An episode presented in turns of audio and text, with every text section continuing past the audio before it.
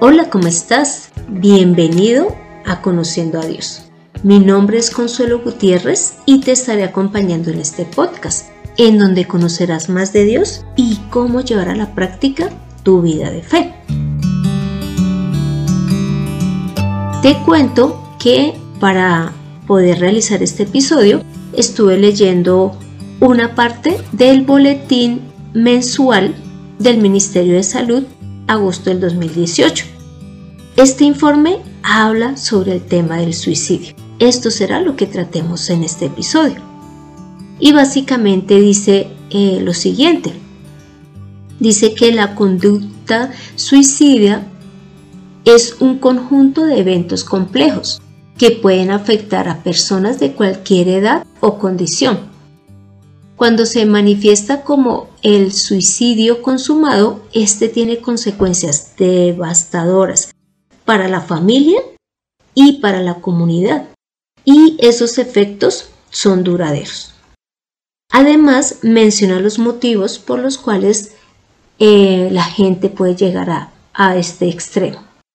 Y es que las personas que consumen alcohol y drogas eh, psicoactivas son más propensas a tomar estas decisiones, pero que también los eventos críticos en la vida de una persona, como la pérdida de un ser querido, del empleo o las experiencias relacionadas con conflictos familiares, en cuanto a una separación, al rompimiento con la pareja, al cambio de vivienda, inclusive al maltrato, a los desastres a la violencia y al abuso sexual, entre otras cosas, pueden llevar a que las personas tomen la decisión de terminar con su vida. Pero entonces, ¿qué pasa con este problema que está creciendo cada vez más? Y es que debe de ser atendido. Es decir, debe de haber personas que estén, tanto civiles como pues estatales, atentos a lo que está ocurriendo para poderlos prevenir, intervenir y atender. Porque mira lo que decía este informe también. Y es que en cuanto a intentos de suicidio, en Colombia en el 2017 se presentaron 25.835 casos. Y ya de personas que realmente se quitaron la vida en el mismo año 2017 fueron 2.190.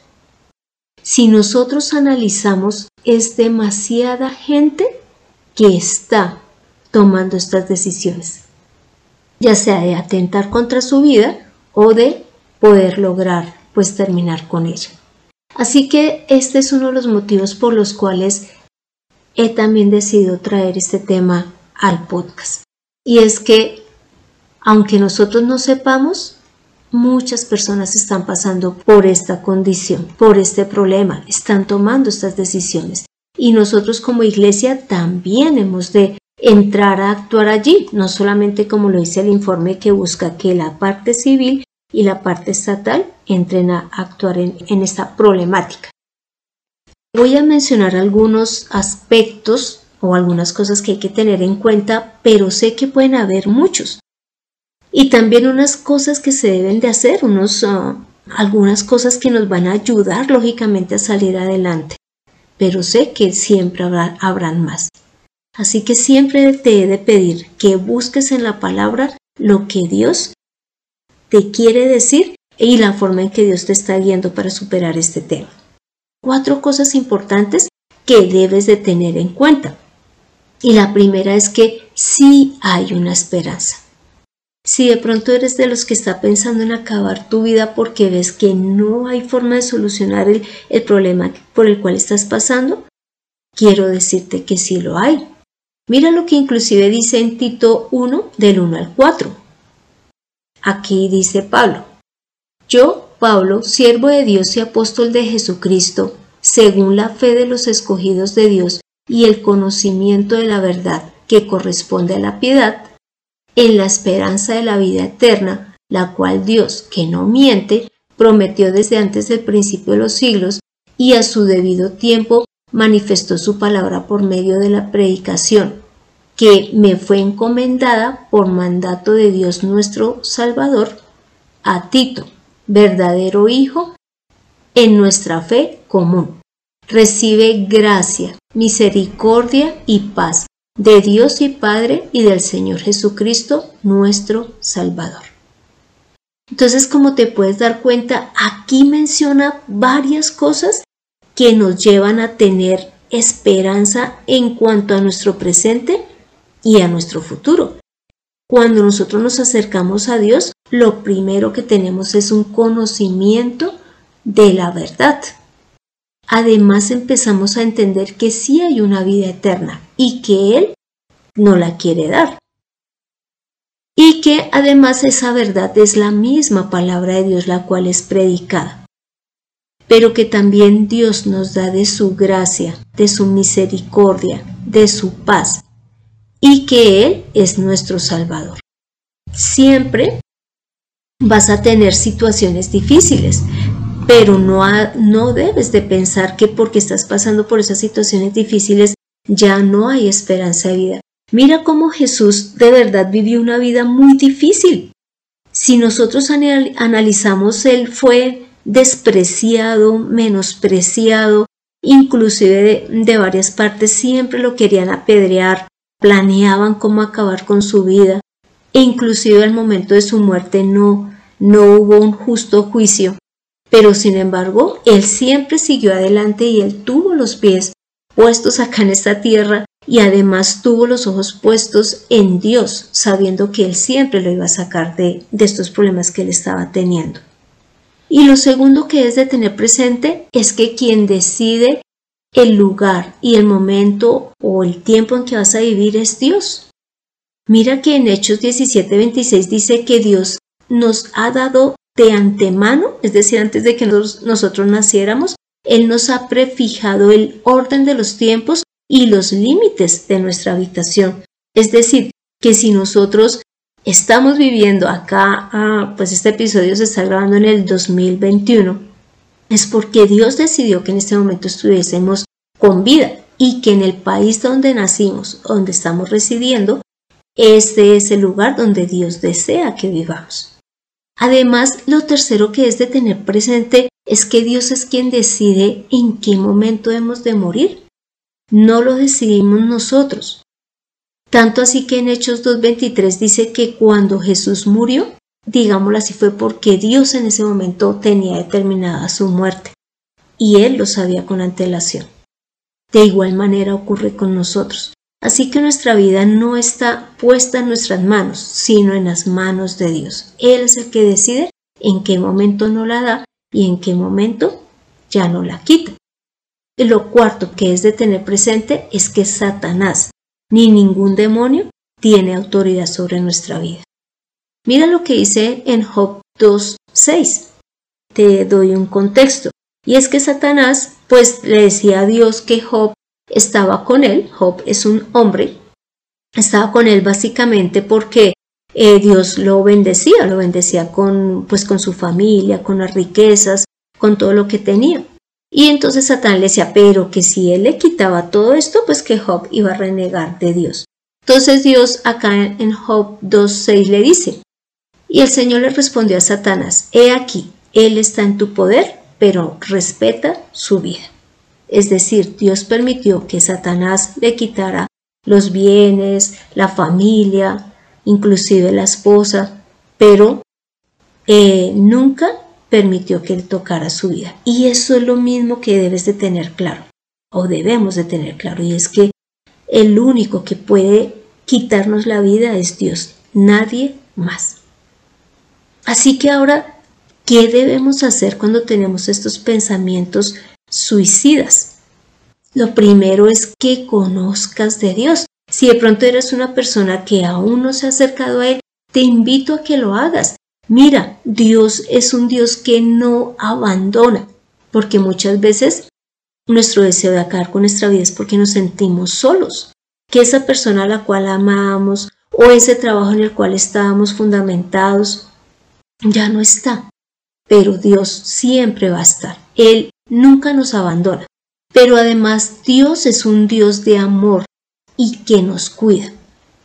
Mira, siempre Jesús habló de que Él nos cuidaba en el nombre del Padre. Y además Jesús habló de que Él era ese pastor que nos cuidaba y que nos alimentaba.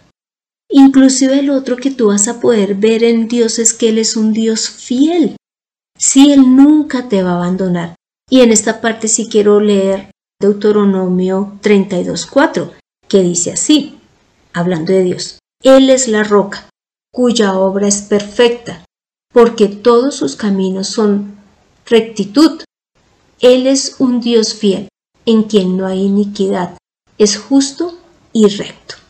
Imagínate, cuando nosotros tenemos el deseo de acabar con nuestra vida es porque sentimos que no estamos firmes, que nos falta algo, que nos han hecho algo, que nos han quitado algo que valoramos o que no logramos lo que deseamos. Pero mira, Dios es la roca en donde nos podemos parar de manera firme. Él también hace una obra perfecta en ti y en mí cuando le conocemos. Además, todos sus caminos son rectos. Él nunca va a buscar nuestro mal. Él es un Dios fiel. Y en Él no hay iniquidad. Él es justo y recto. Por si en algún momento nosotros hemos, nos hemos sentido defraudados, abandonados, engañados, pues ahora podemos acercarnos a Dios, quien no tiene ninguna de esas características, sino que todo en Él es de verdad para nuestro bien. Todo lo que Él hace es para nuestro bien y para que finalmente nosotros le lleguemos a honrar y amar y a obedecer debido a su inmenso amor.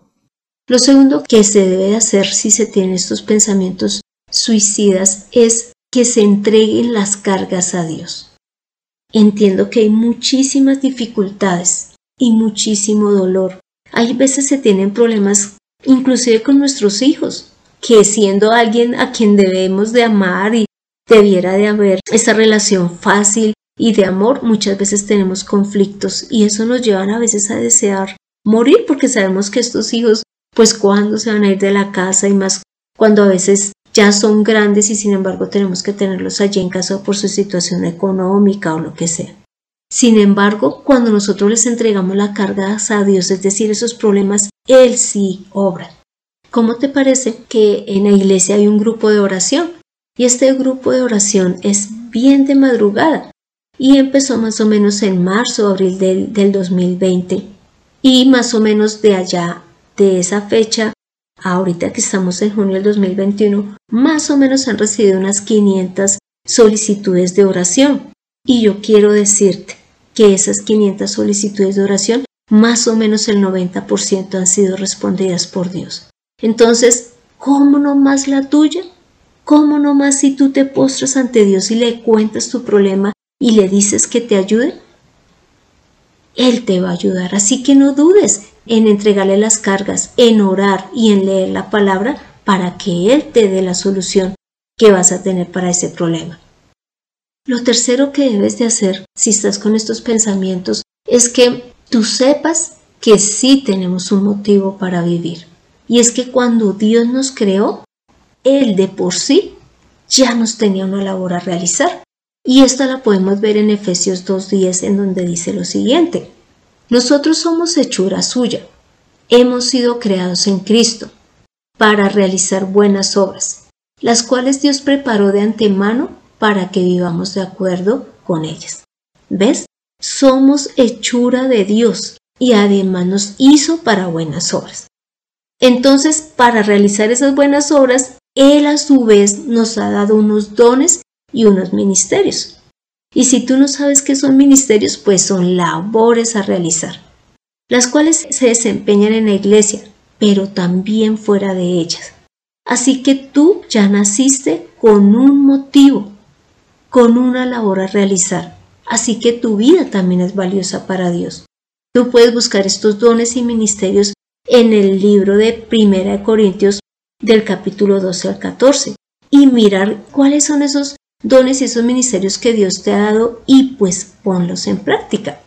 También lo cuarto que te sugiero que tengas eh, presente cuando tienes estos pensamientos es que cuides de esos pensamientos. Mira lo que dice en Filipenses 4 del 6 al 7. Dice, por nada estéis afanosos, si no sean conocidas vuestras peticiones delante de Dios en toda oración y ruego, con acción de gracias. Y la paz de Dios, que sobrepasa todo entendimiento, guardará vuestros corazones y vuestros pensamientos en Cristo Jesús. ¿Ves? Acá está ratificando que cuando oramos y damos gracias al Señor, la paz de Dios viene sobre nosotros. Y además Él guarda nuestros corazones y nuestros pensamientos para que sean conformes a lo que Dios desea y lo que el mismo Jesús nos ha enseñado.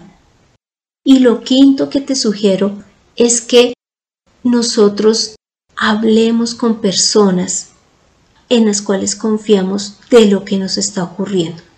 Que no guardes lo que estás pensando, lo que estás deseando hacer, sino que te acerques en quien tú confías y le cuentes lo que está ocurriendo. ¿Por qué? Porque Dios ha dado personas que te van a escuchar y te van a poder ayudar a salir del problema que tienes. Inclusive en 1 Tesalonicenses 5:14 Dios nos dice que los que digamos estamos fuertes, no estamos teniendo ese tipo de problemas, recibamos a los que sí lo están teniendo y les ayudemos a salir. Mira, hoy te quiero contar que hay una señora a quien conocí y ella pues tiene problemas económicos y con su hijo y mira que cuando leíamos la palabra ella decía que sentía paz. Cuando orábamos ella decía que sentía paz y salía con las fuerzas renovadas. ¿Por qué? Porque ella también pues me compartía esos problemas. Y ya, también dentro de la misma palabra y dentro de la misma conversación, salía ella ya más fortalecida. Entonces, no dudes en hablar con las personas que te pueden ayudar, porque siempre Dios va a ponerte a alguien que te va a guiar a conservar la vida, porque realmente es de gran valor para Dios. Ya que hemos hablado de este tema, te quiero mencionar a alguien muy importante y es a Víctor Frank. ¿Cómo te parece que él eh, nació en Viena el 26 de marzo de 1905? Él era de padres judíos y él pues tuvo la oportunidad de estudiar psicología. Pero ¿cómo te parece que él vivió el holocausto nazi? Él estuvo en la Segunda Guerra Mundial. Y en septiembre de 1942, él, su esposa, sus padres fueron llevados a los campos de concentración.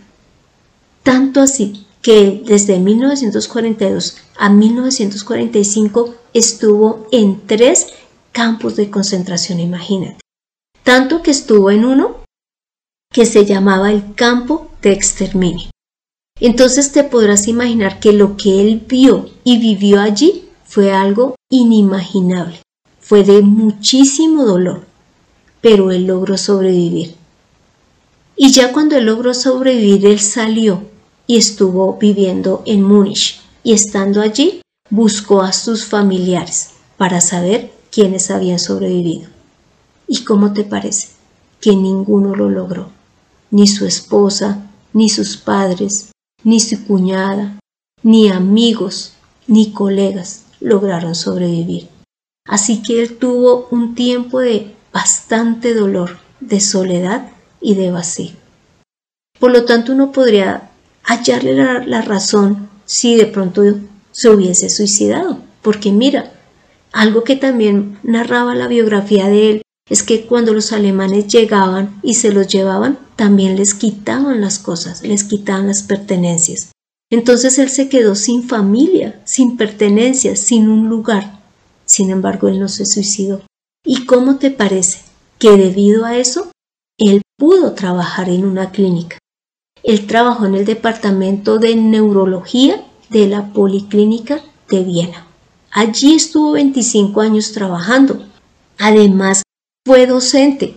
Imagínate, no solo de la Universidad de Viena, sino también de universidades en Estados Unidos, como la Harvard, la Stanford, otra universidad en Dallas, en Pittsburgh, en San Diego. Imagínate, mira todo lo que él logró por no haber acabado con su vida en ese momento. Y él siendo psicólogo sabía que había que tener esperanza de vida para poder seguir adelante. Y él así lo hizo. Él inclusive tuvo varios reconocimientos. Tuvo, o más bien, pudo publicar 20 libros.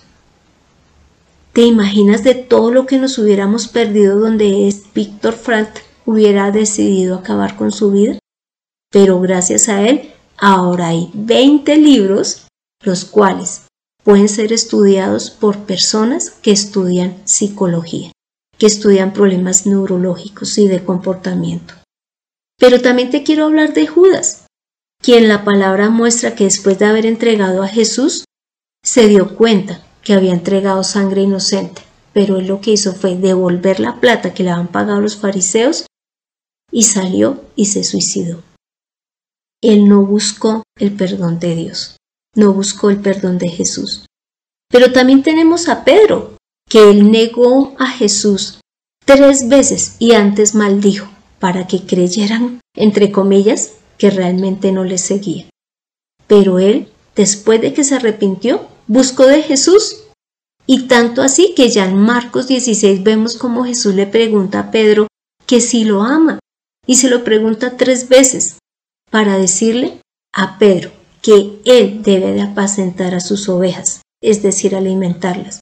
Y además pastorearlas, es decir, llevarlas al campo y cuidarlas. ¿Qué te quiero decir con esto?